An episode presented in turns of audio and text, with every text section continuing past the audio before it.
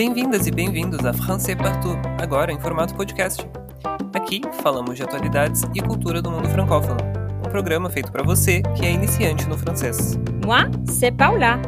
Moi, c'est Philippe. C'est parti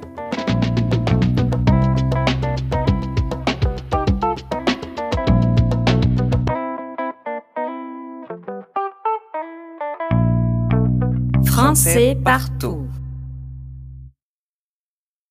Hoje o assunto é la francophonie. Mais c'est quoi ça A francofonia nada mais é que o nome dado à comunidade de pessoas pelo mundo que falam francês. Mas nem todos os francófonos têm o francês como língua materna. Ela pode ter outro status, como segunda língua, por exemplo. Pode ser usada no ensino, no trabalho, no governo, sem ser a língua nativa da comunidade. Pegando o exemplo do Marrocos, lá se fala um dialeto árabe em casa, a darija, mas a língua mais usada no ensino superior é o francês. Então, isso quer dizer que a gente também faz parte da comunidade francófona? Oui, bien sûr! Eu, você e quem está nos ouvindo também. Très classe! A palavra francophonie foi usada pela primeira vez por Onésime Reclus em 1880. Onésime era um geógrafo francês que queria identificar os lugares em que a língua francesa era falada. Isso porque o francês é falado em todos os cinco continentes do mundo. Tudo a ver com o nosso nome, né? Francês por tudo, français partout. Hoje, cerca de 300 milhões de pessoas sabem falar francês. Isso dá quase 4% da população mundial. Coisa pouca, né? Isso faz com que o francês seja a única língua oficial em 13 países ou regiões e cooficial em 16 países ou regiões.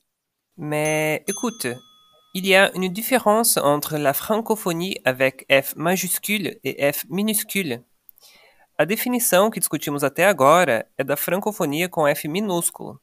Já quando falamos de francofonia com F maiúsculo, nos referimos à Organisation Internationale de la Francophonie. Oui! A OIF foi criada em 1970 com o objetivo de fortalecer a cooperação política, econômica, educacional e cultural entre países francófonos. Um exemplo é a TV Cinq Monde, aposto que vocês conhecem. Pois então, ela é um dos braços dessa organização. Isso mesmo, mas nem tudo são flores na UIF. Uma das críticas mais comuns à organização é de que ela serve para manutenção dos laços imperialistas da França com suas ex-colônias, principalmente no continente africano. En parlant d'Afrique, saviez-vous que la majorité des locuteurs quotidiens du français se situe dans ce continent? Oui, a OIF estima que, em 2050, 85% dos falantes de francês serão africanos. Au-delà de ça, il existe les Jeux de la francophonie, organisés tous les quatre ans. Basicamente, esses jogos reúnem jovens de países francófonos que participam de competições esportivas e de concursos culturais. A sede sempre varia entre um país do hemisfério norte e um do hemisfério sul.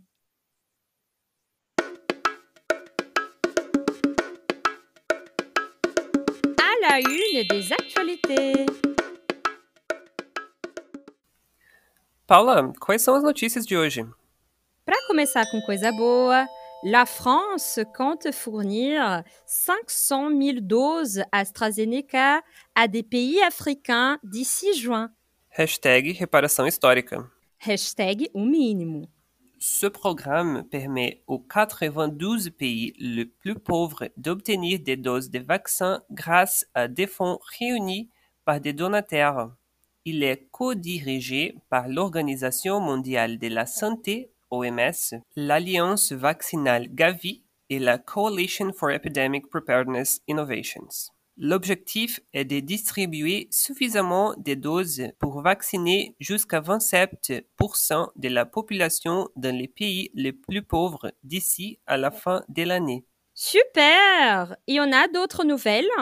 Oui, bien sûr. Le dictionnaire des francophones a été lancé le 16 mars 2021.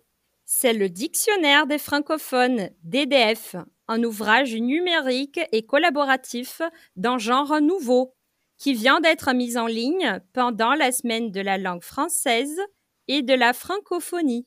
Mais il n'y a pas assez d'édicaux. C'est vrai, mais en général, dans le cas des dictionnaires plus traditionnels, les néologismes ne sont pas pris en considération et peu de mots venus d'Afrique sont intégrés, par exemple. Le DDF est le premier dictionnaire conçu pour réunir tout le monde francophone et ne propose aucune norme.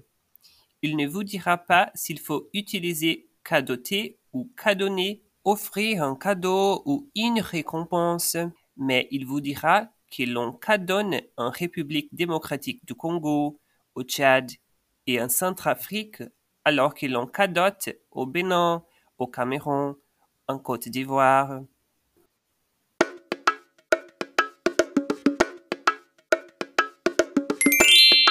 Mot du jour.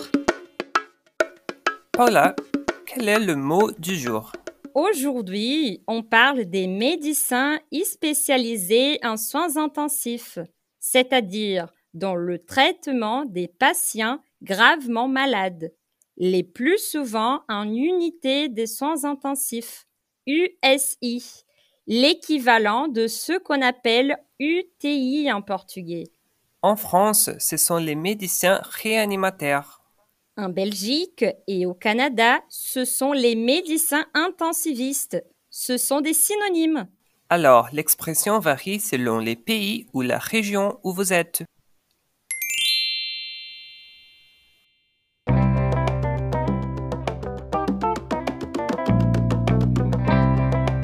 Voilà! Esse foi o Français Partout dessa semana. Assine o nosso podcast no feed do seu tocador preferido para não perder os novos episódios. A cada duas semanas, sempre na quinta-feira, a gente aparece por aqui com um conteúdo diferente. Se você teve dificuldade em entender alguma parte do texto em francês, não se preocupe. Vai lá no nosso canal do Telegram, t.me barra tudo junto e sem cedilha, que a transcrição de cada episódio vai estar lá. Este podcast é uma produção Français Partout, organizado pela professora Paula Folkert, ou a voz que vos fala. A pesquisa e o roteiro são de Felipe Carvalho, também apresentador do programa. A montagem de som e mixagem são de Antônio Ribas e Ingrid Figueiredo. Para mais conteúdos, sigam nossa página no Instagram, arroba Partout, tudo junto e sem cedilha. A bientôt! À la prochaine!